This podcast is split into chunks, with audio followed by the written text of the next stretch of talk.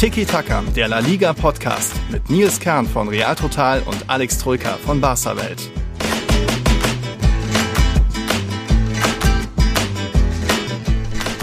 Hola a todos. Der Tag nach dem Klassiko. Ich sehe hier vor mir in der Kamera ja, einen traurigen, fast schon am Boden zerstörten Alex. Ah, man merkt, er ist enttäuscht. Dann will ich ihn doch gleich mal fragen, Alex. Wie geht's dir?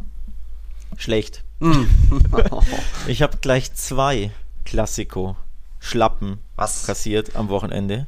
Klassiko in Anführungszeichen. Wir hatten am Samstag Derby bei meiner AHA-Mannschaft, DJK Eibach gegen Wacker gespielt. Das ist äh, das große, der große Klassiko ähm, im unterklassigen Vereinsfußball. Das sind die Erzrivalen. Es sind sogar die Plätze sind sogar äh, nebeneinander. Also die beiden Vereine trennen irgendwie 200 Meter, 250 Meter. Oh. Ähm, also großes ähm, Erzrivalenduell am Samstag und wir haben 2 zu 6 verloren. Auf die Mütze Richtig, richtig bitter das Derby verloren. Ja, und dann am Sonntag Das die nächste andere. Schlappe im etwas größeren Klassiko passiert. Ja. Also für mich äh, schwarzes Wochenende. Ich bin am Boden. Und wir hatten dann noch am Freitag diese Sache bei, bei Kräuter Fürth, wo sie irgendwie in der letzten Minute noch den Elfmeter kassieren und dann 2-2.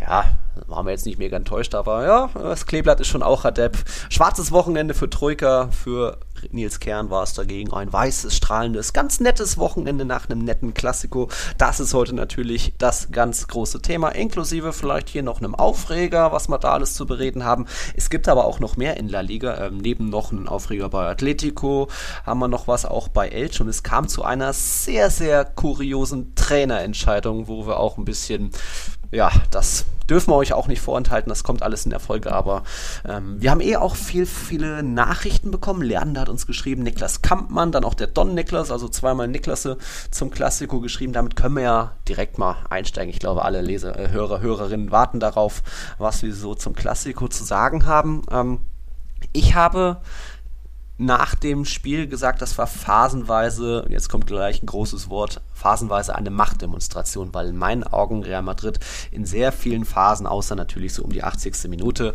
ähm, deutlich überlegen war, immer eine Antwort parat hatte, nie gewackelt hat und Barca einfach irgendwie, ja, sie haben versucht anzulaufen, aber auch irgendwie, dann kam irgendwann Frustsituation, Frustfouls von Lewandowski dazu, Rafinha hat irgendwie versucht, gegen Groß den Freistoß zu holen. Es war irgendwie ein unfaires Duell fast schon. Natürlich, wenn irgendwie Lewandowski diese eine hundertprozentige Chance aus reinmacht, wer weiß, wie es dann ausgeht, aber ich war ja, beeindruckt, wie cool, wie souverän Real Madrid mal wieder in einem großen Spiel aufgetreten ist, wie sicher hinten wie vorne, dann effektiv natürlich und das einfach intelligent, locker, fast schon locker runtergespielt hat. Was meinst du? Also bei Machtdemonstration gehe ich nicht mit. Ähm, sie waren ja jetzt nicht überlegen, sondern sie waren eiskalt. Sie hatten wenige Chancen, Real Madrid, und, hat, und sie haben diese wenigen Chancen ebenso abgezockt und eiskalt, wie sie sind, ähm, reingemacht. Aber Machtdemonstration ist für mich was anderes. Machtdemonstration ist, was die Bayern gegen Freiburg gemacht haben. Da war ja auch vermeintlich auf Augenhöhe, zack, haust du die mit 5-0 aus dem Stadion raus.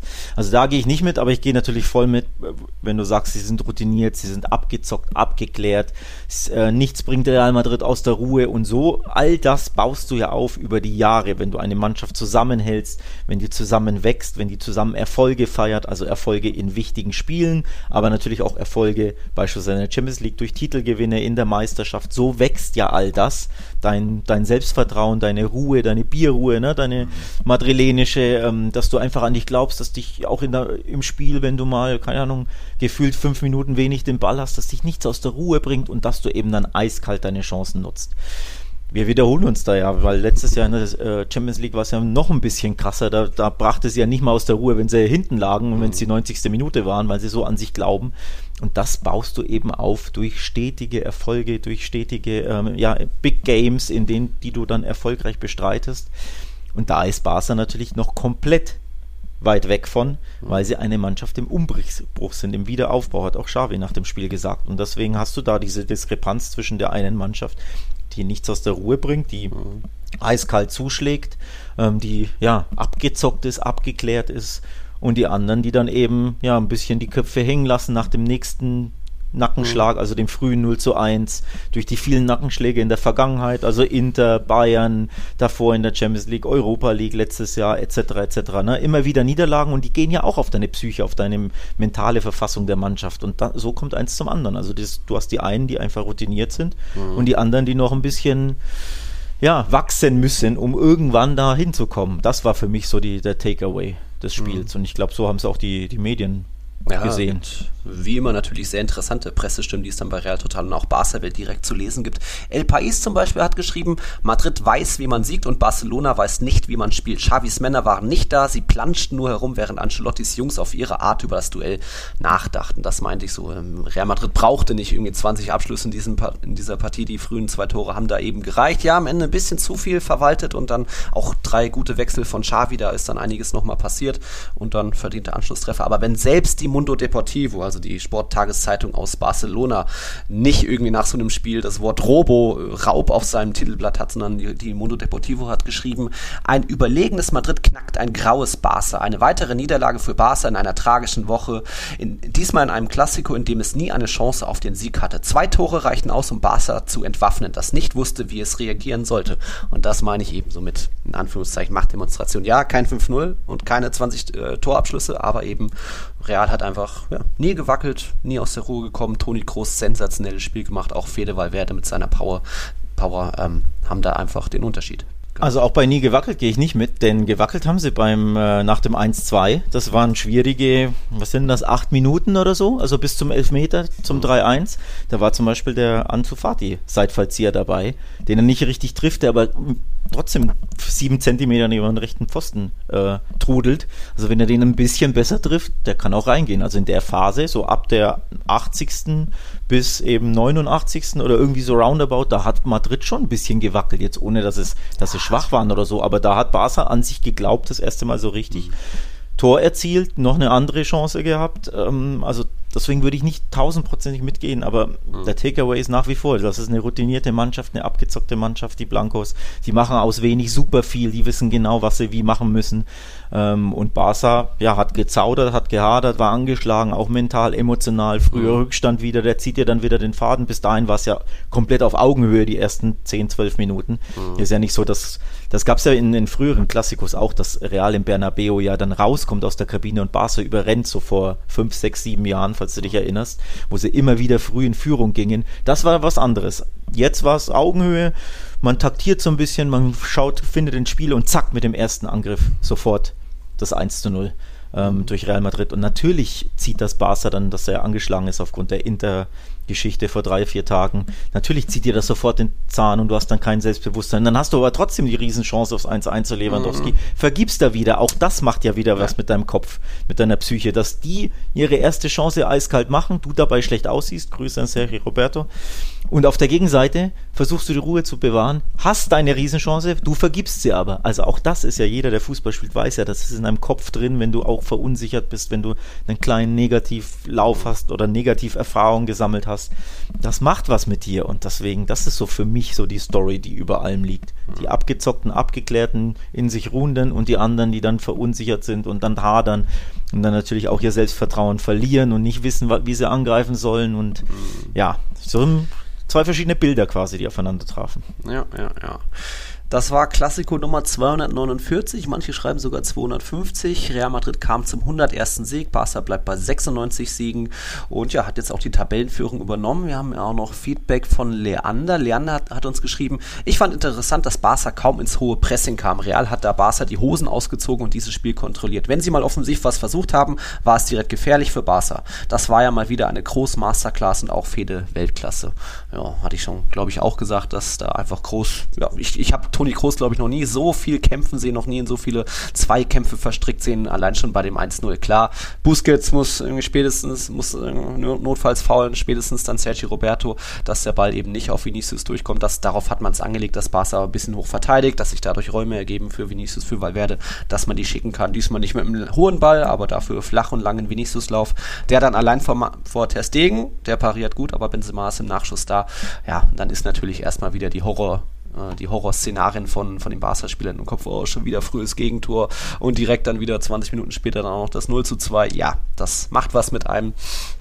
Aber trotzdem hätte man gedacht, dass irgendwie, ähm, weiß nicht, es eine Reaktion, mehr eine Reaktion geben wird nach diesem Aus oder fast aus in der Champions League, weil jetzt ist die Liga die letzte große Chance auf einen großen Titel, Copa del Rey mal abgesehen.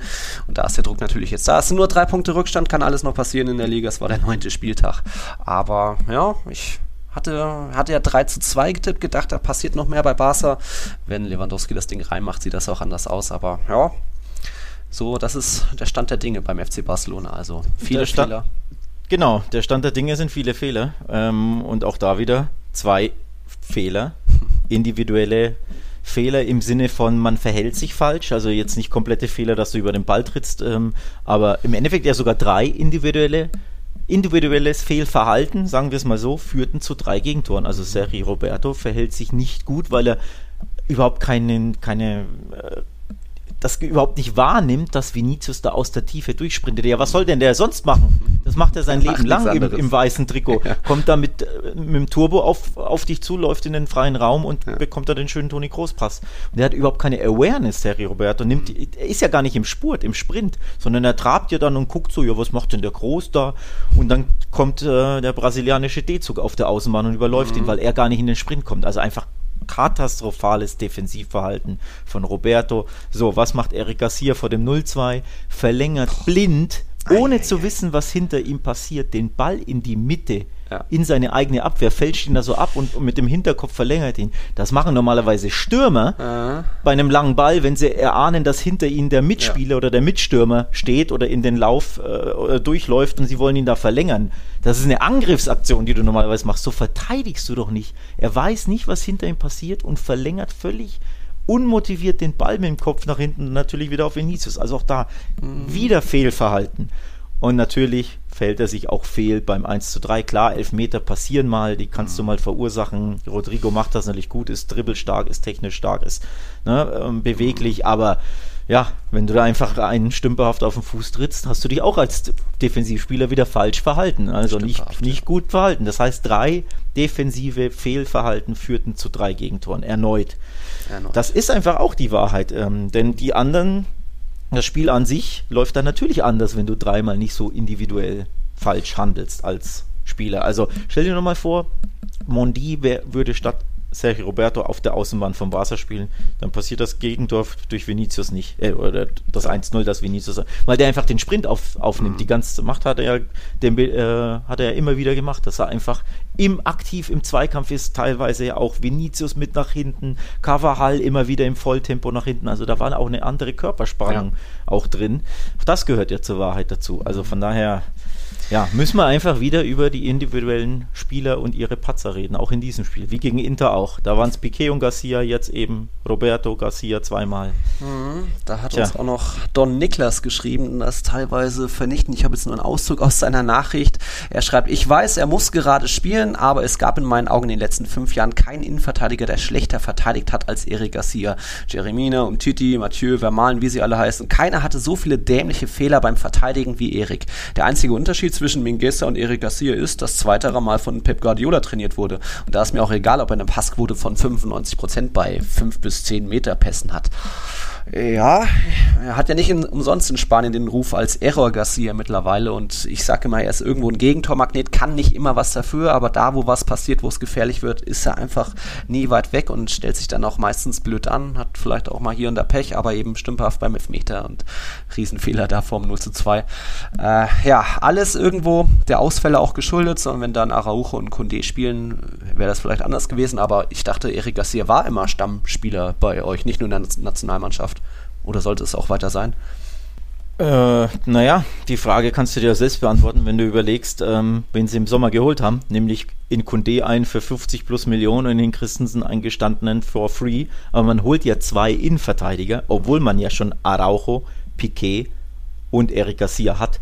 Das allein erzählt dir schon, dass man wohl offenbar doch nicht ganz so happy war im Verein mit dem Innenverteidiger Pärchen Garcia Piquet, das er letztes Jahr gesetzt war. Mhm. Lenglet hat man ja abgegeben an Tottenham, da war man ja froh, Jo. Nimmt ihn einfach ab, leiht ihn, wir wollen kein Geld, bloß weg mit dem. Also der war ja auch nicht gut genug. Über um Titi braucht man ja gar nicht reden. Aber allein, dass Barca zwei Innenverteidiger holt, obwohl sie ja schon drei da haben, mhm. erzählt ja schon die ganze Wahrheit, was du wissen musst über das Pärchen Garcia Piquet. Das eben, wie man es bei Inter gesehen hat, nicht gut genug ist für das allerhöchste Niveau. Und Real Madrid und ein Inter K.O.-Spiel in der Gruppenphase ist halt nun mal mit das höchste Niveau, das du haben kannst. Ja. Und da hast du gesehen, okay, da reicht's nicht.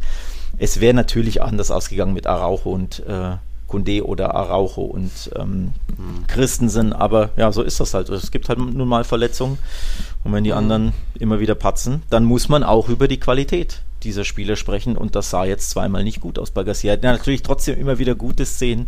Also ganz der Mingesser-Vergleich, den finde ich dann schon zu hart, weil mhm. Mingesser nie und nimmer irgendwie in die Nähe dieser Mannschaft darf, das ist einfach nur, also er hat ja nicht mal das Niveau für Celta und Celta ist der Tabellenzehnte im Schnitt der letzten ja. fünf Jahre und nicht mal da ist er Stamm. Das allein zeigt ja schon auf, wo eigentlich sein Niveau ist, ne? wenn du nicht mal bei einer Mittelfeldmannschaft ähm, halbwegs regelmäßig spielst. Mhm. Ähm, so hart will ich nicht mit ihm ins Gericht gehen. Ich bin da eher beim Kollegen Jonas, Jonas Hummels von der Zone, der da immer wieder sagt, er macht nach vorne sehr gute Sachen. Mhm. Also mit Ball am Fuß, die Spielauslösung, auch das ist einfach wichtig heutzutage, vor allem bei Barca. Mag jetzt nicht bei Retafe wichtig sein oder bei Cardis, wo du nur den Ball wegköpfen, wegbolzen und blocken können musst aber Spielauslösung, Spielaufbau, Press, das Vorwärtspressing, also ne, das, das Gegenverteidigen, das Gegenpressen, wenn der Gegner den Ball nach vorne spielt, dass du direkt in die Gegenverteidigung Bewegung gehst, das kann er normalerweise gut und zwar wesentlich besser als sehr, sehr viele gestandene Verteidiger. Aber das Urverteidigen, das Urtypische, wie verhalte ich mich im 16er, da hat er brutale Defizite. Brutale ah. Defizite. Und Warum das hat man. Erik als Sechser mal, als Busquets-Ersatz? Hm. Ja, weiß ich nicht. Das ist dann doch nochmal eine andere Rolle. Aber es, ja, ah. könnte man vielleicht mal drüber nachdenken. Aber ich wollte nur sagen, ich gehe dahin d'accord, denn das sagt auch Jonas Hummels im in den Grundtugenden des Verteidigens, also in und um den eigenen 16er. Wann, wie verhältst du dich im Zweikampf? Wie führst du ihn? Da hat er wirklich große, große Defizite. Nicht zum ersten Mal. Das war schon letztes Jahr so. Ich glaube, auch bei, bei Benfica sah er richtig schlecht aus bei so einem, beim 0-3. Ähm, es gibt wirklich immer wieder Szenen. Da hat er nach wie vor Defizite. Da muss man dran arbeiten.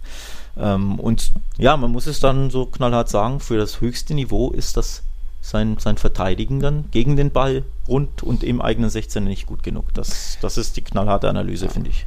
Er ist ja nicht umsonst einer meiner Freunde wie Watschlik, wie, wie, wie Bartra und Co. Naja, dann kommen wir doch zur großen, spannenden Szene in, wann war das, Minute 74 oder so. Lewandowski geht im Strafraum zu Fall. Ja, Cavachal rauscht da ziemlich rein, bisschen ungestüm, er eilt halt seinem Teamkollegen ähm, zur, zur, zur Hilfe und da gab es ja auch viele, viele Zweikämpfe schon im Strafraum, wo Militar und Cavachal zusammen äh, mit in die Luft gehen und irgendwie Lewandowski am Kopfball stehen und so weiter. Da ein bisschen zu ungestüm, wäre nicht der erste Elfmeter, den Cavachal auch in einem Klassiko verschuldet. Wo, was ich sage, ähm, ist, dass der Schiedsrichter hat ja sofort angezeigt, nee, nee, weiterlaufen lassen, da gar nichts. Und auch der Videoschiedsrichter nicht nochmal irgendwie kontrolliert oder es kam zumindest nicht die Meldung. Ähm, ich glaube, was Lewandowski da blöd war für Lewandowski, ist, dass er schon ein bisschen früh so abgehoben ist, in Schräglage war. Er hat, will nicht sagen, auf den Kontakt gewartet, aber die Füße waren einfach schon so in der Luft. Er hat nur gewartet, ah, jetzt rauscht bestimmt gleich Cavachal ein. Das ist da der Schiedsrichter ein bisschen auf, ah, der hat doch nur drauf gewartet, der wollte doch gar nicht mehr abschließen ausgelegt hat. Ja, Kontakt war da, Cavachal rauscht rein, aber das dann vielleicht für den Schiedsrichter zu wenig. Was sagst du? In Realgeschwindigkeit dachte ich, das ist ein Elfmeter. Also in, klar, ich habe eine komplett andere Sichtweise als der Schiri. Bei mir am Sofa ist nicht auf dem Platz, zwei Meter weit weg. Das ist Am Schreibtisch, wir müssen arbeiten. Hallo. Äh, oh, Entschuldigung. das stimmt. Aber ich versuche ja trotzdem grundsätzlich für ja. mich ja immer die Szene in Realgeschwindigkeit zu bewerten. Also wie nehme ich es in Realgeschwindigkeit wahr? Und wenn ich mir da nicht sicher bin, will ich natürlich optimalerweise als Schiri und auch am Sofa, am Schreibtisch sitzender Mensch ähm, eine Zeitlupe sehen, die ein oder andere, um das besser zu einschätzen zu können. In Realgeschwindigkeit war ich bei 11 Meter oder bin ich bei 11 Meter gewesen, aus Sicht ähm, von mir. So, und dann ist natürlich die Frage, welche Wahrnehmung hat der Schiedsrichter? Und wenn der sagt, ja, aus seiner Sicht ist das gar nichts, okay, dann kannst du ihn schwer überstimmen, außer natürlich, du siehst, wie er ihn komplett umhaut. Und die Zeitlupen, finde ich, zeigen beides so ein bisschen. Also ich mhm. finde, es gibt Zeitlupen von hinter Lewandowski, also wenn du quasi auf seinen Rücken, auf seinen Popo siehst, von dieser, von dieser Sichtweise, siehst du, finde ich, einen klaren Kontakt an Fuß, Hüfte, Rücken sogar. Gibt sogar ein Standbild. Standbilder sind immer scheiße, aber ich habe es dir ja auf, auf WhatsApp geschickt, wo du komplett richtig viel Kontakt siehst wo du schon sagen kannst, oh, wenn er die Einstellung bekommen würde, also wenn, wenn ihn der war an den Bildschirm schickt und er hat die Einstellung von, von hinten, dann bin ich bei Elfmeter und dann ist er, glaube ich, auch bei Elfmeter. Aber es gibt auch die gegenteilige Einstellung von vorne drauf. Mhm. Da siehst du, finde ich, gar keinen Kontakt. Da sieht das nach Schwalbe aus. Wenn du so von vorne drauf, dass du quasi Lewandowskis Gesicht siehst ne, und seinen mhm. Vorderkörper, da kannst du gar keinen Kontakt aufnehmen, weil, äh, auf, wahrnehmen, weil sie ja hinten auf der, auf der Blindside sozusagen sieht. Und deswegen macht es natürlich das all das schwer, wenn du Einstellungen hast, wo wenig bis nichts ist, wo Einstellungen hast, wo du Einstellungen hast, wo sehr viel Kontakt ist und für mich dann auch faul ist. Und dann sind wir natürlich bei, bei einer Grauzone und ja, bei Grauzone gibt es ja kein richtig oder falsch, sondern Auslegungssache. Mhm. Also man kann es so pfeifen oder so und dann kannst du nicht sagen, es war ein hundertprozentig falscher Pfiff des Schiedsrichters. Ja. Aber ich bin trotzdem der Meinung, es wahrscheinlich sechs von zehn pfeifen den auch. Hm. Ähm, also es gibt für und wider, es gibt die Stimmen hm. und die Stimmen. Ich respektiere da auch, auch gegenteilige Meinungen, also das, hm. weil es keine Schwarz-Weiß-Szene ist. Aber für mich persönlich in Realgeschwindigkeit, ich glaube, ich hätte gepfiffen als Schiri und zwar jetzt nicht wegen Barca-Brille, sondern wie ich es wahrgenommen habe beim Fernseher. Und ich glaube, Barca hatte deswegen auch ein bisschen Pech, dass er den nicht bekommen hat, ja. aber es ist kein, den musst du, musst du, musst du geben, Stonewall Pen, das auch nicht. Nicht wie der Rodrigo-Elfmeter, wo dann klar auf den Fuß getreten wurde. Äh, ja, ähm, auf jeden Fall ein Kann-Elfmeter und Glück für Real für Cavachal da in der Szene. Es war ja noch beim Stand vom 2-0, also es hätte jetzt nicht gleich den Ausgleich bedeutet, war ja 74. Minute. Ich fand vor allem spannend, wenn es schon mal eine Klassiko-Niederlage für Barca gibt, mit dann auch so einer strittigen Szene, ähm, dass normal in Anführungszeichen normal steht dann auf den Titelblättern von Mundo Deportivo und von der Sport irgendwie das Wort Robo in großen roten Buchstaben auf den Titelblättern. Das war jetzt nicht der Fall. Die Mundo Deportivo hat sogar geschrieben, danke da an Niklas Kampmann für den Hinweis. Cavach, also jetzt Zitat von der Mundo Deportivo, Cavachal kam von hinten, um zu helfen und es kam zum Kontakt. Sanchez Martinez, Martinez hat es nicht live gesehen und der war auch nicht. Unser Spezialist, Barenechea Montero, keine Ahnung, wer das ist, hielt den Kontakt nicht für ausreichend, um eine Strafe auszusprechen. Ja, und das ist eben diese Grauszene Ähm, Schwalbe nein, aber Lewandowski hätte halt nicht, vielleicht nicht so früh schon abheben sollen. Dann, wer weiß, ob dann der Schiedsrichter das anders ausgelegt hätte. Er hat, ja, hat es ja fast schon belächelt, der Schiedsrichter, und so diese Geste gemacht, so, ja, komm, komm, komm, mach weiter, weiter. Da ist nichts passiert. Naja, von den letzten, ja bitte, Alex. Äh, ich wollte doch sagen, unser Patron Leander hat uns auch geschrieben hm. zu dieser Szene. Ähm, und er schreibt, ähm, ich finde, das ist ein Kann, aber kein Muss-Elfmeter. Mhm. Carvajal trifft ihn leicht mit Schulter-Hüfte und äh, er, also Lewandowski, fällt direkt. Unten kam, wenn überhaupt, erst ein Kontakt, als Lewandowski schon quer in der Luft lag und sich fallen ließ. Wenn er ihn direkt gibt, glaube ich nicht, dass er zurückgenommen wird, aber so in meinen Augen mhm. auch nicht falsch. Und ich glaube, so kann man es schon mhm. gut zusammenfassen. Ähm, also, oder Leander hat das gut zusammengefasst. Mhm. Wenn er ihn direkt gibt, wird er niemals zurückgenommen vom VAR. Ähm, es gibt auch genügend Stimmen, die sagen, ich finde, da sollte sich das nochmal anschauen und da bin ich auch eher dabei. Denn die Rodrigo-Szene hat er sich ja auch nochmal angesehen. Da, da, war er auch bei kein Elfmeter, da bin ja. ich mir sicher. So. Kann ich auch verstehen, denn auch ich habe da in Realgeschwindigkeit mhm. nichts gesehen, aber klar, einen Tritt auf den Fuß, also das kann ich dir auch sagen, weil ich ja bei der AHA auch immer wieder äh, Spiele pfeife und deswegen versuche ich ja auch immer wieder zu sagen, ich persönlich bewerte für mich Szenen in Realgeschwindigkeit und es gibt Sachen, die siehst du nicht ja. als Schiedsrichter. Und dazu gehören so Tritte auf den Fuß oder auf den Spann. Die kannst du so schwer wahrnehmen, das geht so schnell, das ist ja, sind ja nur was, 10, 20 Zentimeter. Ähm, das kannst du nicht wahrnehmen. Deswegen da kein Vorwurf, aber er sieht es nicht, mhm. aber er mhm. bewertet ja die Situation trotzdem für sich. Und da sagt ihm der war, nee, nee, nee, guck's dir nochmal an, denn da war was. Und das hat er bei der Lewandowski-Szene nicht gemacht. Und da würde ich mir grundsätzlich wünschen, dass du dir beide Szenen anschaust. Den Kontakt war ja auch ganz klar da bei Lewandowski. Wie gesagt, Hüfte, mhm. Oberkörper, unten am Bein. Ja. Wenn du dir das ansiehst und du bekommst die Hintertorszene, glaube ich, wird er eher auf Elfmeter pfeifen als nicht. Und dass du grundsätzlich bei der einen Szene den Schiri an den Bildschirm schickst und bei der anderen nicht, hat halt immer ein Geschmäckle und ja. ist immer auch ein bisschen unfair, denn das hat der Barca auch in, bei Inter war es ja genauso. Die eine Szene ja. hat er sie angesehen, die andere nicht. Ja. Und als betroffene Mannschaft egal ob du jetzt Barca bist oder ja, Mainz 05 oder Rot-Weiß Essen, denkst du dir immer, ja, gegen uns schaut er sich das an ja. und für uns schaut er sich's nicht an. Ja. Und das finde ich dann immer unglücklich ne, für die Mannschaft, die betroffen ist. Kam bestimmt jetzt in eurer Saison jetzt auch schon viel zusammen mit in München das Ding, in Mailand, ja, dass da auch deswegen die Fans noch mehr Elfmeter jetzt gefordert haben und angeblich, oder es steht im Schiedsrichterbogen, dass Laporte danach auch noch in die Schiri-Kabine gekommen ist, um mal um sich ein paar Szenen erklärt haben wollte, was an sich okay sein soll, das darf dann halt nur nicht zu vehement sein. Ähm, nur der Vollständigkeit halber, das war jetzt für Real Madrid in dem Klassiko im Bernabeu der erste Elfmeter seit acht Jahren, damals noch 2014. Ronaldo einen Elfmeter bekommen ähm, im Klassiko eben. Die Bilanz der letzten 21 Elfmeter im Klassiko ist 8 für Real, 13 für Barca. Aber kann jetzt keiner sagen, dass das irgendwie immer das Real alle bekommt oder das Barca alle bekommt. Ist jetzt auch nicht mega im Gleichgewicht, aber ähm, Kurios ist aber, dass Barca in diesem äh, in dieser Saison noch keinen einzigen zugesprochen bekommen hat, in, in egal welchem Wettbewerb. Oh, armer und Levi. Das, genau, armer Levi, vor allem weil er ja so sicher ist. Bei, ja. bei Messi früher war es ja gar nicht so schlimm, der hat ja irgendwie gefühlt, äh, naja, zumindest zwei von zehn hat er immer verschossen. Ich glaube, er hatte sogar noch eine 75% Elfmeterquote, also er hat wirklich recht viele verschossen. Natürlich auch super viele geschossen ja. und dann auch verwandelt, aber auch wirklich viele verschossen. Mhm. Ähm, also da war es immer gar nicht so schlimm, wenn es da mal einen Elfmeter kriegt, weil ich hatte irgendwann wirklich kein gutes Gefühl. Aber bei Lewandowski, das ist einer der weltbesten äh, Elfmeterschützen. Und da ist es natürlich erst recht bitter, wenn du so knappe Elfmeterentscheidungen nie für dich ausgelegt werden. Also wir hatten ja. München, wir hatten Inter und wir hatten jetzt Klassiko. Ich bin nach wie vor der Meinung, mit drei anderen Schiedsrichter kannst du auch direkt Elfmeter geben oder mit drei anderen VAR-Operators mhm. bekommst du dreimal zumindest den Schiedsrichter an den Bildschirm geschickt und dann steigt ja die Wahrscheinlichkeit exponentiell, dass es Elfmeter gibt, weil wenn sie mal rausrennen, ne, dann ist das ja oft so, oh, da war was, was ich nicht gesehen habe und dann pfeifen sie ja sehr, sehr oft dann doch Elfmeter. Von daher, ich finde nach wie vor, da hatte Barca auch wieder Pech. Aber, weil du sagst, ja, bei den Zeitungen stand es nicht auf die Headlines mit Robo etc. Ja, warum? Weil es ja nur das 1 zu 2 gewesen wäre. Ja. Und sie ja das 1 zu 2 eh danach geschossen haben. Von daher, so viel hat es ja am Spiel, hätte es ja sowieso nicht geändert. Ja, du hättest das 1 zu 2 wahrscheinlich, weil Lever gut ist von vom Elfmeterpunkt, mhm. 5, 6, 7 Minuten früher geschossen, aber mehr hätte sich ja de facto ja. nicht wirklich geändert. Von daher entscheidend war es ja nicht.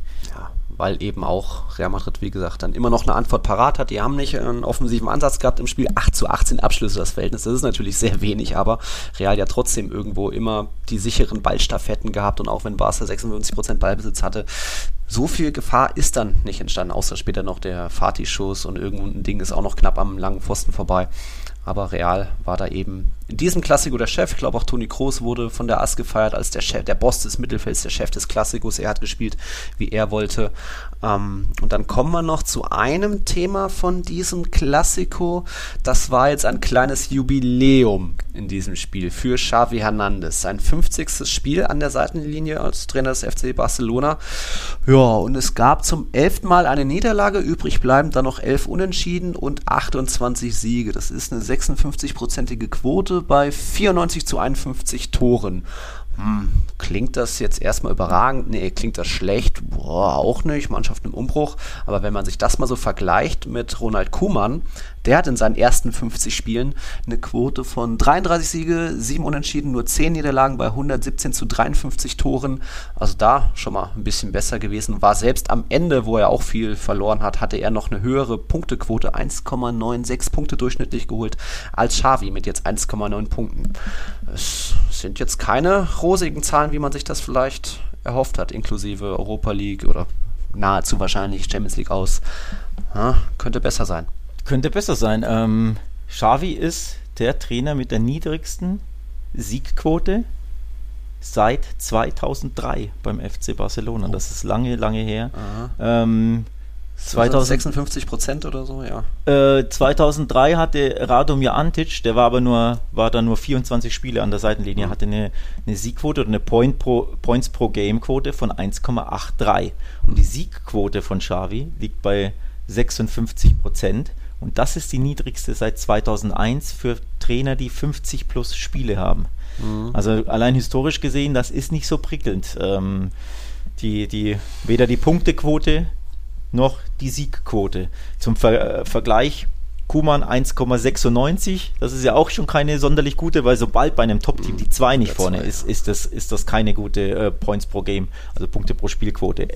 Zum Vergleich, Kike Setien, der ja auch völlig zu Recht aus, äh, entlassen wurde, 2,08. Also oh. ist auch schon nicht toll, gerade ja. so über der, bei der 2. Valverde 2,23, Luis Enrique 2,4, das ist absolut herausragend stark. Gerardo Martino, der ja nur ein Jahr da war, ohne Titel blieb, sogar der hat 2,22 Punkte pro Spiel mhm. geholt. Also eigentlich ziemlich gut, nur halt die entscheidenden Spiele immer wieder verloren. War auch eine Fehlbesetzung, aber die Punkte pro Spiel 2,22. So. Ähm, was haben wir noch? Tito Villanova, in, wo er 31 Spiele im in Charge war 2,50. Das ist brutal. Oh. Pep Guardiola, ne, der beste ja. Trainer der Vereinsgeschichte, 2,36. Grandios. Ja, und wie gesagt, Xavi 1,90 Punkte pro Spiel in 50 Spielen. Nur mal ein bisschen perspektivisch ja. sehen, das ist wirklich keine gute Quote. Das ist sogar eine sehr schlechte Quote für einen Barca-Coach, wie man sieht. Hm. Immerhin in der Liga, ich meine, Barca hat jetzt die erste Niederlage kassiert. Das ist noch lange kein Weltuntergang und das Champions League aus vielleicht schon eher, auch weil eben so viel drauf ausgelegt ist. Wir müssen ins Achtelfinale, ins Viertelfinale kommen. Die Einnahmen sind mit einkalkuliert. Trotzdem in der Liga ist man jetzt drei Punkte hinter Real Madrid. Das ist natürlich dann auch blöd für einen direkten Vergleich. Sprich, im anderen Klassiko sollte dann schon eher ein Sieg her, damit man, falls es wieder Punktegleichheit gibt, wie zuletzt 2007 in der Saison, dass dann nicht Real vorne steht. Aber neunter Spieltag, da ist noch alles möglich. Ähm, ich würde sagen, ich wurde es auch in der dritten Halbzeit gefragt, ist da jetzt irgendwie schon besonders Druck auf Xavi? Also klar ist ein Druck, dass die Mannschaft wieder liefert, aber es ist eher ein genereller Druck auf den ganzen Verein, die ganze Mannschaft. Ich glaube, Xavi hat noch sehr viel Kredit bei Laporta. Laporta sagt ja auch schon vor dem Klassiker, egal was heute passiert, er hat 100% mein Vertrauen. Und ich sage eher, wenn ähm, wenn irgendwie es wirklich Xavi nicht mehr zu halten ist, dann ist auch ein Laporta nicht mehr zu halten, weil die beiden eben da so das das Paar sind und einfach alles auf eine Karte gesetzt haben, aber das ist noch sehr, sehr weit weg, dass da irgendwie, ich glaube, der Trainerstuhl wackeln würde. Ich glaube, da ist auch noch bei den Fans auch noch okay Stimmung oder jetzt keiner, der Xavi rausruft, oder? Nee, nee, das gar nicht. Ähm, also bei uns in den, äh, bei Barca wird in den Kommentarspalten schon der ein oder andere. Das, das schon. schon. Ja, ja, da gibt es Stimmen, die, aber hm. ja, ähm, ist ja nicht repräsentativ für die Barca-Fans an sich, vor allem nicht für die in Katalonien und Barcelona. Da ist es ähm, dann, da ist das, glaube ich, schon anders. Die Stimmungslage er ist nach wie vor ja nicht nur die Ikone des Vereins. Gut, das war ja Kuman auch irgendwo, besonders aufgrund seines ähm, hm. Tores zum ersten Champions League-Sieg, aber das sind dann schon dann Unterschiede. Ne? Der eine ist aus der eigenen Jugend, ist Katalane, der andere ist Holländer, der nur dazu gekauft wurde oder dazugekommen ist. Also das unterscheidet dich in der Wahrnehmung natürlich, mhm. dass du natürlich äh, Xavi dann eher zujubelst ähm, als Local Boy, als Local Hero, der auch nur diesen einen Verein im Herzen trägt, weil er ja europäisch nur bei Barca gespielt hat. Dann ist er natürlich auch ein neues äh, oder, oder, übernahm ja ein neues Projekt, das Post-Messi-Projekt, die mhm. Post-Messi-Ära. Also da hast du natürlich dann auch viel Nachsicht und ähm, natürlich hast du da auch viel Kredit als Novize, als neuer Trainer, erste Station in Europa. Also da kommt ja eins, eins zum anderen zusammen. Deswegen kann man das mit Kuman so nicht vergleichen. Plus zu dem, was auch wichtig ist, Kumans Außendarstellung war katastrophal in seinen Pressekonferenzen, wie dünnhäutig ja, er sich da immer gab, ähm, grundsätzlich, wie, wie, wie ja, angefasst er da immer wirkte. Und Xavi nimmt das auf sich, nimmt die Schuld auf sich, ja, ich bin schuld als Trainer, sagt auch, ja, wir sind im Umbruch, ähm, ist sehr, sehr selbstkritisch, ähm, ist sehr, sehr bodenständig immer wieder. Also auch das macht ja führt ja auch zu einer öffentlichen Wahrnehmung der Fans, der Medien. Ne? Wie gibt sich ein Trainer in seinen Pressekonferenzen oder in Interviews? Das war bei Kuman auch teilweise wirklich unterirdisch schwach. Ich gucke ja jede Pressekonferenz. Mhm. Also da kommt schon eins zum anderen. Ne? Punkte pro Spiel, klar, das ist das eine. Erfolglosigkeit oder nicht so viel Erfolg, wie man sich wünscht vor allem mit Blick auf Champions League oder Europa League letztes Jahr, wo man dann auch, okay, man ist dahin abgestiegen, aber zumindest hättest du das Ding wenigstens gewinnen müssen sollen ja. oder weit oder ins Finale kommen sollen, ja. da kann ja auch immer was passieren. So bist du natürlich super enttäuschend ausgeschieden, aber er geht damit zumindest, damit zumindest gut um und hat deswegen, glaube ich, auch noch Kredit. Und nochmal, du hast es angesprochen, sie waren ja bis zum Klassiko-Tabellenführer mit einem Gegentörchen und den meisten geschossenen und den wenigsten kassierten. Also es ist ja nicht alles schlecht, nur nee. weil du jetzt zwei Spiele, die einfach Crunch Games, Big Games waren, nicht gewinnen konntest, wird ja von einem Tag auf den anderen nicht alles schlecht, was vorher ja sehr gut war, weil sie ja auf dem richtigen Weg waren. Hm. Ja, mal sehen, wie das weitergeht. Bald kommt der Athletic Club ins Camp Nou, dann geht es mal ins Mestalla, natürlich noch die letzten beiden Champions League Partien, hoffen vielleicht doch noch auf die letzte Wunderchance, falls Inter doch irgendwie nicht mehr, nicht mehr punktet.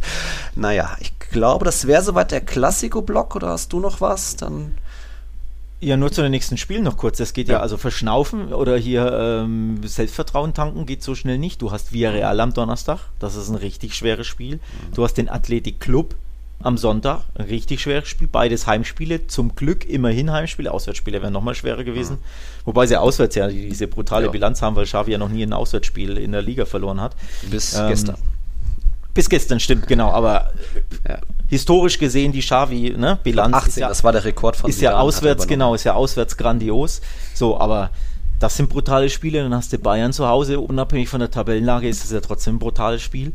Ähm, wenn du da verlierst, bist, ist die Stimmung auch wieder direkt im Keller. Oder wenn du jetzt gegen Villarreal nicht gewinnst, und gegen den Athletic Club mhm. schwer. Also die, die, die, die Spiele sind ja weiterhin schwer. Die Aufbaugegner waren ja in den letzten Wochen. Du hattest ja Calis und Elche und Mallorca und Valladolid, diese ganzen lockeren Siege. Das waren die Aufbaugegner.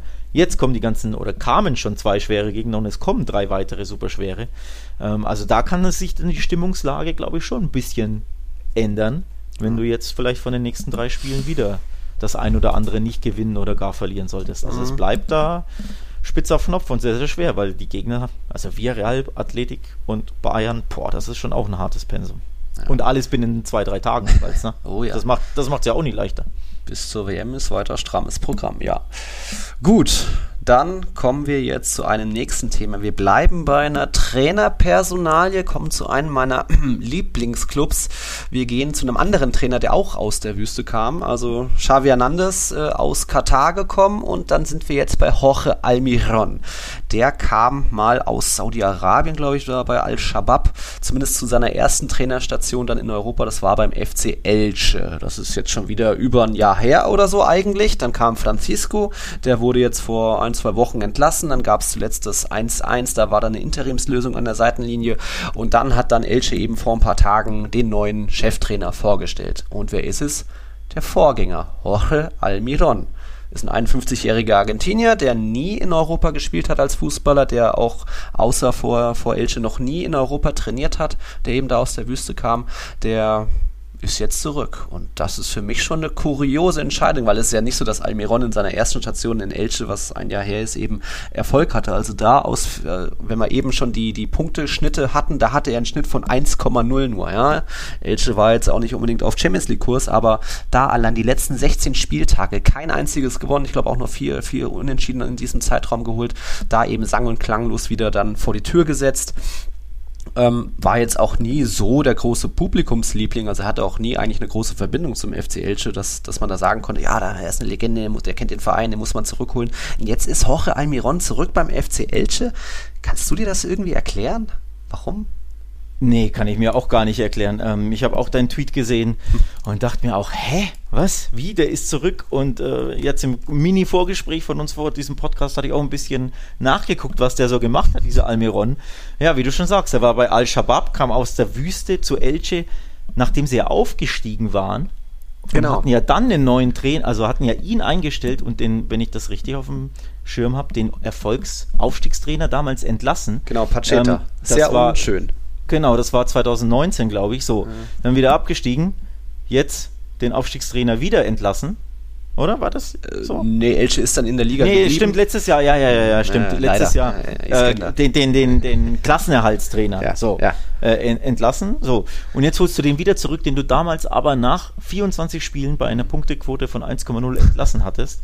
Holst den wieder zurück. Hä, warum? Und vor allem, dachte ich mir, ja, okay, vielleicht hat er dann bei seiner letzten Station jetzt, er war wieder in Argentinien, vielleicht da herausragende Arbeit geleistet oder so. Punkteschnitt bei Lanus, seinem letzten Club, 1,21. Mhm. Also ist ja auch schon nicht prickelnd in 28 Spielen bei Lanus. Ja. Hä? Ja, da wurde, da wurde er im, im Sommer entlassen, wenn ich das richtig im Schirm habe. Also im, mhm. im Juli oder im August genau. nach 28 Spielen.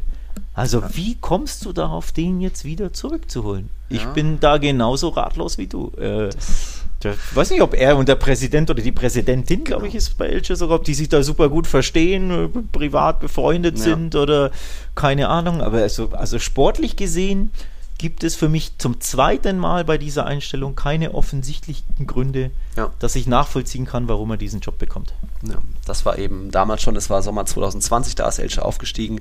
Eben sehr undankbarer Abschied für Pacheta, der sich davon geträumt hat, erstmals La Liga zu trainieren, hat er dann später dürfen. Und dann kommt einfach so ein No-Name. Also ja, irgendwas ist da, ich will es nicht Vetternwirtschaft bezeichnen oder irgend so ein Buddyismus-Ding, dass du so ein No-Name holst und dann auch wiederholst. Damals war es noch eine Präsidentin, glaube ich, bei Elche. Mittlerweile ist da ein, ein Joaquin Buitrago äh, am Amt. Egal. Irgendwas Komisches scheint da zu sein, was nicht ganz offensichtlich ist, was irgendwie wir uns noch nicht so erklären können. Aber gut, Almiron ist zurück und er hält seinen Schnitt von 1,0, denn er hat 2-2 im Mestalla gespielt und hätte eigentlich sogar einen Sieg geben müssen, auch wenn Valencia ja aktivere Mannschaft war, 20 zu 8 Abschlüsse und so weiter. Aber es gab da eine also du, du wählst ja schon oft Worte bei Fehlentscheidungen von Schiedsrichtern, äh, wo ich auch mal sagen muss, eigentlich eine Skandalentscheidung. Also es war dann, oh. es war dann der Stand von 2 zu 2, 72. Minute, schaut euch das gerne in, in der Wiederholung bei der Zone an oder so, ähm, wo es einfach dazu kam, dass äh, Elche im Angriff, Elche wird gefoult, Elche führt, ist, bleibt aber im Ballbesitz, führt den Angriff aus und es kommt zum Tor. Der, ist, der Schiedsrichter hat, hat, aber abgepfiffen. Obwohl das Tor vier Sekunden danach passiert ist, hat er den Vorteil nicht laufen lassen, hat ab, abgepfiffen. Das Tor zählte nicht. Es bleibt beim 2 zu 2 statt 3 zu 2 für Elche. Also das ist doch mal eine katastrophale Fehlentscheidung. Da nicht den Vorteil laufen lassen. Es ist ja nicht so, dass 20 Sekunden später erst das Tor gefallen ist, sondern vier Sekunden danach hat Elche schon dann getroffen. Autsch. Viel schlimmer bei dieser katastrophalen Fehlentscheidung, bei diesem Skandalpfiff, ich, spreche es einfach nur mal ja. aus, weil ich weiß, dass du darauf gewartet hast, dass ich so, so tituliere. Das ist wirklich ein Skandalpfiff, weil Elche war im Konter. Es war ja keine mhm. undurchsichtige Situation im Mittelfeld und plötzlich kommt ein tödlicher Pass aus dem Nichts, ja. mit dem kein Schiedsrichter der Welt rechnen kann. Nee, die fahren den Konter über die linke Seite und die sind irgendwie zwei, drei gegen zwei mhm. fahren sie in den Konter also im vollen Tempo. Und der äh, Spieler von Engie, ich weiß nicht, wer es war, spielt ihn dann von außen in die Mitte. Und gefault wird aber einer, der ja gar nicht am Ball ist. Stimmt, ja. Das macht es ja viel schlimmer. Es wurde ja nicht der gefault, der den Ball hatte und dann den Pass spielt, wo du sagst, naja, der ist am Ball, wird gefault, da pfeife ich den, den Freistoß, weil ne, Elche war im Ballbesitz und verliert vermeintlich diesen. Nee, nee, der pfeift einen, einen, ein Foul, das mit dem Angriff gar nichts zu tun ja. hat. Und der Pass kommt ja dann in die Mitte und er sieht die komplette Situation. Also es gibt ja wirklich literally keinen Grund, warum du da den Vorteil oder den Angriff besser gesagt wegpfeifen solltest, weil es wurde ja weder der gefault, der an den Ball kommen könnte, mhm. noch wurde der gefault, der am Ball ist. Ja. Das ist der für mich der Skandalpfiff dieser Saison. Ohne Witz. Na also. Ohne Witz. Ja, das ist der aber. schlimmste Pfiff von all den schlimmen Pfiffen, die wir in La Liga bisher gesehen haben. Mit Abstand der schlimmste, weil er keinen Sinn ergibt. Das ja. ist das Schlimmste für mich. Ja. Er ergibt keinen Sinn. Du kannst nicht sagen, er hat eine falsche Wahrnehmung, wie mhm. du es mhm. halt manchmal hast bei Handspielen oder bei mhm. Elfmeterentscheidungen, wo du einfach einen Tritt siehst, der nicht da ist oder andersrum. Ne? Du, du siehst einen, erkennst einen Tritt nicht oder so und der war pennt halt auch. Nee, das ist von hinten bis vorne, der Pfiff macht keinen Sinn. Auch als Schi aus Schiedsrichtersicht macht das keinen Sinn, ein Foul zu pfeifen, das mit dem Angriff ja an sich gar nichts zu tun hat. Nur um der Mannschaft diesen Konter wegzupfeifen. Ja. Absoluter Wahnsinn. Absoluter Wahnsinn, dieser Und Pfiff. Also das ist für mich, ich, ich bin da fast ja. schon bei Beschiss, um ehrlich zu sein. Also als Elche, ja. die ja jeden Punkt brauchen, äh, die ja, die ja weiterhin die ja weiterhin Tabellenletzter sind, die jeden Punkt brauchen, die da hätten drei Punkte holen können. Wäre der erste Sieg gewesen. Es wäre ihr erster Sieg gewesen, es wäre ja das 3 zu 2 gewesen. Mhm. Alter, also da lege ich wirklich, ich bin ja nie ein Freund davon, ja, Beschwerde einreichen ja, und ja. öffentlich meckern und so, vor allem auf Twitter, das bringt ja gar nichts, das ist ja absolut polemisch, typisch spanisch. Aber in der äh, Szene würde ich es das erste Mal so richtig verstehen, wenn das ein Verein machen würde. Weil mhm. das ist ein absoluter Katastrophenpfiff. Ja, ja, und da schreibe ich auch so. Hat Elche die Punkte gekostet, auch wenn, wie gesagt, Valenciani auch ein gutes Spiel gemacht haben, haben sich auf jeden Fall einen Punkt verdient. Kam halt irgendwie zu zwei Elfmetern. Mamadashvili einmal blöd mit der Faust raus, den Stürmer ähm, gefault, da am Kopf getroffen, musste ausgewechselt werden. Da gab es den Pfiff. Es gab aber auch einen Pfiff auf der anderen Seite. Da war Rosan viel zu ungestüm mit einer Grätsche gegen Gaia. Da hat dann Cavani verwandelt, sein erstes Tor für Valencia und hat ihm geschmeckt, zu Hause in Mestalla zu treffen. Er hat dann danach direkt noch einen Kopfball nachgelegt. Valencia hat geführt 2-1, aber Pertamilla hatte auch noch einen parat, seinen zweiten Treffer und dann eben ähm, so zwei Doppelpacks zum 2 zu 2. Ja, nur Nico Fernandes Tor, das hat nicht gezählt für Elche. Schade, schade, so bleibt es weiter, bleibt weiter Elche die Mannschaft, die einzige Mannschaft mit noch null Siegen in La Liga. Ja, mal gucken jetzt mit Jorge Almiron, wenn der zurück ist, ob das was wird. Wie gesagt, ist keiner, der irgendwie eine große Verbindung zum Club, zu den Vereins hat, sodass man sagen könnte, ja, das ist eine Legende, der kennt alle das, auch deswegen ist für mich Elche irgendwie so ein Verein, nee, den muss ich nicht in der Liga haben, da sind irgendwie zu viel Dubioses ist da äh, unterwegs, aber, aber gut, ähm, vielleicht wird das ja doch noch was mit denen. So, Stichwort Dubioses, Stichwort Skandalpfiff. Ich würde sagen, wir gehen zu unserem dritten Aufreger, mhm. Herr Kern. Denn es gab auch einen Aufreger beim äh, Samstagabend-Topspiel zwischen ja. dem Athletikclub aus Bilbao und äh, Atletico Madrid. Mhm. Atleti hat am Ende 1 zu 0 gewonnen, deswegen wiegt dieser Pfiff, der da ertönte, oder äh, dieser Call, der getroffen wurde, also diese Entscheidung, nicht so schlimm. Aber Atletico ging ja durch Alvaro Morata, ich glaube, früh im Spiel in Führung, ja, vermeintlich in Führung. Denn das Tor wurde aberkannt, weil irgendjemand irgendwie nach gefühlt 47 Zeitlupen hm. ein Foul an Inigo Martinez ausmachen wollte von Alvaro Morata im Laufduell plötzlich ne, stolpert, also langer Ball auf Morata. Inigo ja. stolpert, fällt als letzter Mann. Morata ist mehr oder minder durch, umkurvt so ein bisschen den Torwart, schiebt dann ein. Für ja. mich ein reguläres Tor. Ich glaube, für halb Spanien, für 97 Prozent aller Einwohner Spaniens oder aller, die das Spiel gesehen haben, ein reguläres Tor. Aber plötzlich, ja, irgendwas ja. kommt da vor und war dies und das und Zeitlupe um Zeitlupe um Zeitlupe um Zeitlupe. Mhm. Und dann zählt das Tor nicht, weil Morata Inigo gefault haben soll. Stichwort dubioser Pfiff. Dubioser Herr Kern, Pfiff. für mich ist dieser Pfiff sehr, sehr dubios. Um nicht glaub, zu sagen, sehr, sehr falsch. Ich glaube, ich habe mir noch nie so eine Szene, so eine Wiederholung so oft angesehen, um da wirklich auch zu gucken, wo ist denn da der Kontakt? Und ja, irgendwo ist dann Inigos Fuß, oder war es nicht so Gallera, egal, Fuß an, rechter Fuß an Moratas Wade, aber er läuft dann fast schon, gut, Morata hat hinten gekreuzt, aber er läuft fast schon, macht schon Inigo die Berührung, so den Fuß in Moratas Wade rein, was auch nur so eine Streichelbewegung war. Inigo eh so ohne Orientierung Orientierung, wo ist der Ball in der Luft, guckt so, guckt so rum, verliert die Orientierung. Und Morata lauert auch nur, dass der Ball über Inigo drüber hupft, um ihn dann anzunehmen, hat auch gar kein Auge oder so groß eine Bewegung Richtung, Richtung Verteidiger.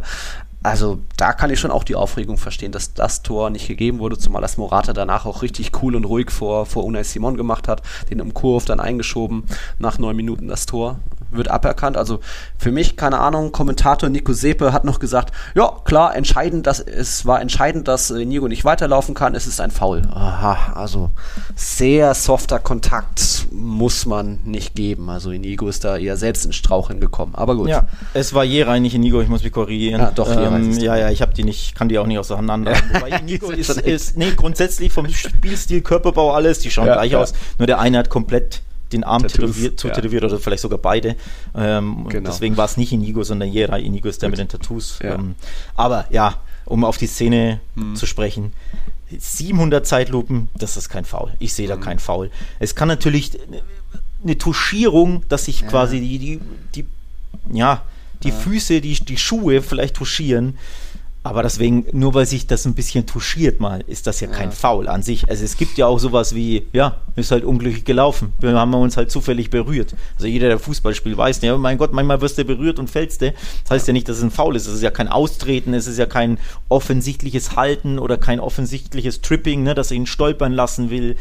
Das ist, wenn überhaupt, reiner, unglücklicher Zufall, wenn überhaupt. Denn so wirklich sehen kann ich ja trotzdem nichts.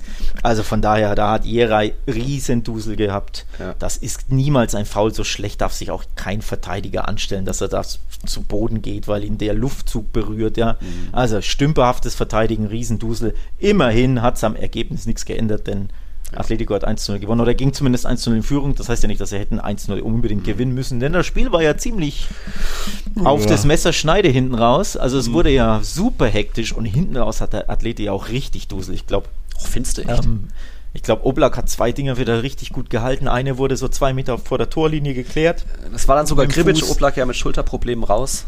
War das, ja. Ich habe das Spiel, ja. muss ich dazu sagen, ich habe es nicht gesehen, weil ich hatte ja Samstag selbst ja. äh, Spiel. Deswegen, ich habe nur Highlights geschaut, also über die volle Länge habe ich es nicht gesehen, aber in den Highlights hat das schon so ausgesehen, dass hinten raus Atletico mit Mann und Maus verteidigt hat und da richtig, ja, mit Glück ja. und Geschick das 1-0 über die Zeit gebracht hat. Ähm, man kann schon sagen, ne, der erste Abschluss von Atletico, weil Morata nicht gezählt hat, war dann nach 47 Minuten. Der ging auch direkt rein, auch schöne Kombination. Molina, Morata, Griezmann, zack, zack drin. Am Ende hatte Atletico drei Abschlüsse, Athletik hatte 13 Abschlüsse, aber das war noch nicht dieses Athletik, was man so aus den letzten Heimspielen im San Mames gesehen hat, wo wirklich klare, schnelle, direkte Angriffe waren. Ja, es gab hier und da ein paar Chancen, aber so richtig nah dran, fand ich, war Bilbao da nicht am Ausgleich. Und es haben ja auch viele irgendwie getippt auf Bilbao-Sieg oder dann zumindest unentschieden und auf Atletico-Sieg hatten bei uns irgendwie eher wenig hier. Yusuf Svensig, äh, der 87er mal wieder, Silvio Maurice. Äh, es, es ist trotzdem geht das in Ordnung. Atletico hat aus wenig viel gemacht und hat das, ich finde, solide am Ende runterverteidigt, weil Athletik eben so ein bisschen Power gefehlt hat und man sieht, dass Atletico in der Liga ist eine andere Mannschaft als die in der Champions League. Atletico ist zurück auf Platz 3, hat nicht nur jetzt in Bilbao gewonnen, super schwer, hat schon gegen Sevilla in Valencia gewonnen und so weiter. Also da läuft es aktuell für Simeone wieder. Äh, Griezmann jetzt fest verpflichtet und der macht dann eben die Treffer. Felix da sieht weiter kein Land, aber für Atletico war das ein ordentliches Spiel, wenn auch eben aus wenig viel gemacht wurde. Aber so ein bisschen wie Real Madrid eben auch. Natürlich nicht das vor dem vollen Angriffsfußball, aber trotzdem nicht so gewackelt, wie es vielleicht diese 13 zu 3 Abschlüsse verlauten lassen. Ordentliches Spiel mit sehr ordentlichem Ergebnis. Das sind einfach ähm, drei Big Points für Atletico ähm, die damit ja am Athletic Club aus Bilbao vorbeigezogen sind. Ne? Atletico ah, hat jetzt 19 mhm. und äh, das Valverde-Team aus Bilbao 17 Punkte. Also von daher ordentliches Spiel von der Leistung her, aber super ordentliches Ergebnis. Also in Bilbao, das wissen wir beide ja sowieso, mhm. da musst du erstmal gewinnen. Da ist es eigentlich fast schon egal, wie du gewinnst. Hauptsache die drei Punkte. So schwer ist es im San Mamés, vor allem weil der Athletic Club in dieser Saison ja wirklich brutal stark ist. Mhm. Ähm, vor allem zu Hause. Also von daher äh, Top-Ergebnis für Atleti. Ähm, hinten raus, wie gesagt, mit Mann und Maus ein bisschen über die Zeit gebracht und auch ein bisschen Schussglück gehabt, weil nicht jeder Ball, also der eine oder andere Schuss hätte auch reingehen können. Aber super Ergebnis für Atletico, die Dritter sind jetzt. Von daher voll im Soll jetzt, tabellarisch zumindest. Voll im Soll wieder kommen wir von einem Champions League Team Atletico zum anderen. Da sind wir jetzt beim nicht mehr ganz so kriselnden FC Sevilla. Jorge Sampaoli hatte jetzt seine ersten drei Spiele und ist immer noch ungeschlagen. Es gab das 1-1 gegen Athletik, dann das 1-1 in Dortmund, wo Sevilla bestimmt auch ein bisschen motivierter war und Dortmund vielleicht auch nur so im, naja, uns reicht Punkt. Und jetzt einen 1-0-Sieg auf Mallorca. Und da ähnlich wie Atletico ist lange nichts passiert. Da war es sogar in der 53. Minute soweit. Da kam Sevillas erster Abschluss überhaupt. Und da hat sich Gudelch aus 30 Metern gedacht, ach komm, ich entscheide das jetzt mal hier, ich hau den mal kurz rein. Ja, Traumtor Golasso zum 1-0, dabei ist es geblieben. Mallorca hatte mehr Abschlüsse, 9 zu 4, aber war dann auch zu wenig Zwingendes dabei. Jetzt kann man sagen, Sampaoli bringt den Erfolg zurück, aber ich finde es halt immer noch nicht prickelnd. Also auch da jetzt wieder wenig Abschlüsse, wenig Torgefahr. Immer noch hier und da nicht eine astreine Abwehr, logisch mit dem Kader. Aber ich glaube trotzdem, fünf Punkte aus den drei Partien ist schon mal, das hat man, das war, hat man von ihm erwartet. Viel mehr kann man da, glaube ich, noch nicht erwarten. Dafür war der Siegtreffer prickelnd. Äh, ja. Gudey mit, ne, mit dem Golasso des Spieltags, dann mhm. Traumschuss in den Winkel. Also das war zumindest prickelnd und das Ergebnis aus Sevilla-Sicht ist ja trotzdem prickelnd. Also du musst ja auch erstmal gewinnen ähm, aus Sevilla-Sicht. Das fällt ihnen ja nicht ganz so leicht in der Saison. War ja, glaube ich, erst der zweite Saisonsieg, oder? Wenn ich mich nicht täusche. Ja, Von daher, äh, ja, will man da ja mal nicht meckern oder das Haar in der Suppe suchen, sondern aus Sevilla-Sicht, du musst dich konsolidieren, du musst diese Wackel Gurkenabwehr konsolidieren. Das hat er eindeutig geschafft in den drei Spielen. Äh, nur zwei Gegentore kassiert und eben in drei durchaus schweren Spielen. Also in Dortmund ist es schwer zu Hause gegen den Athletic Club, der super drauf ist oder war. Mhm. Ähm, formtechnisch ist das absolut okay, da mal ein 1-1 mitzunehmen. Und klar, Mallorca hast du spielerisch nie überzeugt, aber die Null gehalten hinten und eben das Spiel gewonnen. Von daher voll im Soll. Mannschaft konsolidiert, darauf kommt es ja an als neuer Coach erstmal. Ähm, der, der prickelnde Angriffsfußball mit dem Superpressing gegen den Ball etc., der kommt später. Am Anfang musst du einfach ne, die, die Punkte holen, die Abwehr stabilisieren. Danach sieht es ja aus, von daher alles gut. Ja, ich habe mir nur mal den Spaß gemacht, aus diesen drei Partien die Abschlüsse zusammenzuzählen. 22 für Sevilla, 36 für die Gegner, dadurch aber dann eben drei Tore für Sevilla, zwei für die Gegner. Ja, ist nicht prickelnd und mit dem Kader kann man vielleicht auch nicht viel mehr rausholen. Der Kader ist einer der ältesten, hat eine schwache Abwehr und so weiter, aber eben auch irgendwie fehlt vorne ein Killer, so einer wie Borja Iglesias, der hat jetzt wieder getroffen für Betis. Joselu darf sich sogar irgendwie noch WM-Hoffnung machen, auch jetzt wieder ein super wichtiges Tor gemacht. Er, Espanyols erster Heimsieg steht bei sieben Toren, genauso wie Iglesias Messias, nur Lewandowski hat mehr mit seinen neuen Dingern. Also da fehlt, fehlt vielleicht auch das, wie mittlerweile was, weil irgendwie in Serie und Rafa Mir einfach ja, nicht so richtig vom Fleck kommen. Aber gut, äh, zu viel gemeckert. Fünf Punkte für Sampaoli zum Start ist, glaube ich, das, was man von ihm, ihm bei ihm gebeten hat. So, hey, bitte zumindest nicht nochmal verlieren, ein bisschen die Fans wieder hinter uns bringen und dann kommen vielleicht auch irgendwann wieder ein bisschen mehr Tore und nicht nur diese 1-0-Siege, wie es unter Lopetegui die, die zu viele gab. Um, haben wir noch was aus La Liga oder generell, was du so, was dir auf dem Herzen liegt? Was, was mir auf dem Herzen liegt, weiß ich gar nicht. Auf dem Herzen liegt mir das Barca. Kommt bald zurück, Araujo. In die, genau, in die Erfolgsspur zurückfindet. Hm. Nee, ähm, auf dem Herzen liegt mir nichts. Ich blicke gerade auf Kicktipp. Da schaue ich, ob ja. mir was auf dem Herzen liegt. Immerhin habe ich mal drei Ergebnisse richtig. Das 0-0 von Rayo den 1-0-Sieg von Sevilla habe ich richtig getippt und den 1-0-Sieg von Espanyol. Immerhin, Stark. immerhin. 15 Punkte, immerhin. Mhm. Ähm, ja, mehr oder weniger okaye Punktauszahl für meine Begriffe, denn ich bin sechs Plätze geklettert. Du hast auch 15 Punkte, sehe ich gerade. Ja, ja. Also können wir mal nicht so meckern, ist ja noch ein Spiel ähm, auszutragen, aber der Ole mit 25 Punkten, leck um, um ist 48, Saisonrekord. 48 Plätze ist er geklettert. Da siehst du mal, wie schnell das geht. Ich muss Boah. da einfach jetzt mal hier Aufräumen von hinten. von hinten Äh. drauf aufbauen, auf meine konsolidierte Leistung mit drei richtigen Tipps. Ja. Ähm, ja, Ole sehr wahrscheinlich Spieltagssieger. Nur Yusuf könnte heute noch bei Villarreal gegen Osasuna mit seinen 23 Punkten dazwischen grätschen. Yusuf ist Zweiter. Erster bleibt noch Cedric mit 150 Punkten, aber eben nur noch vier vor Yusuf. Also da ist auch, hatte schon mal mehr Vorsprung. Ähm, bleibt da spannend bei Tiki Taka. Aber cool, dass immer noch so viele mitmachen, auch wenn natürlich auf den letzten Plätzen es ein paar gibt, die schon nicht mehr machen. Aber da freut sich auch, auch meine Freundin, die klettert dadurch, Stefanie, äh, weil eben viele irgendwie abfallen und sie normal ihre Punkte sammelt und jetzt auch ein bisschen nach oben klettert. Äh, ja, ich bin Top 20. Damit, das ist mir, damit bin ich schon mal sehr zufrieden bei irgendwie über 100 Teilnehmern. Bäh. Ähm, ja, okay. Dann sind wir auch schon am Ende von unserer jetzt 155. Folge. Wir hoffen, ihr hattet Spaß bei unserem Klassiko Gschmarri, unserem El Elche Gschmarri. Es geht dann natürlich weiter nächsten Montag nach dem nächsten Spieltag, auch wenn wir jetzt englische Woche haben in La Liga, hören wir uns da dann wieder. Nochmal danke fürs Einschalten an die vielen, die Fragen und Nachrichten geschickt haben. Und ja, euch eine schöne Woche, schöne englische Woche und dann bis zum nächsten Mal. Ciao, ciao. Ciao, ciao. you